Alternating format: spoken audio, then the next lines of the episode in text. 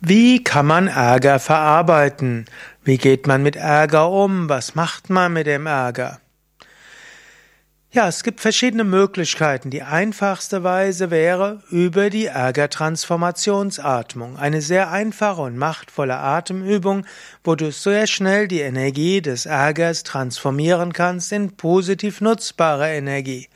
Vom Yoga-Standpunkt, Kundalini-Yoga-Standpunkt aus sagen wir, dass Ärger nichts anderes ist als Energieaktivierung. Aber diese Energieaktivierung ist unruhig, wir nennen sie im Yoga Rajasik. Du kannst diese Energie harmonisieren und das geht zum Beispiel mit der Ärgertransformationsatmung.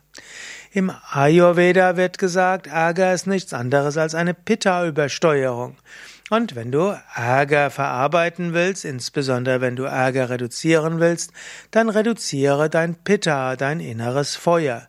Das geht zum Beispiel durch Rohkost, das geht durch kalte Duschen, das geht durch Trinken von kaltem Wasser, das geht durch Tiefenentspannungstechniken und Meditation.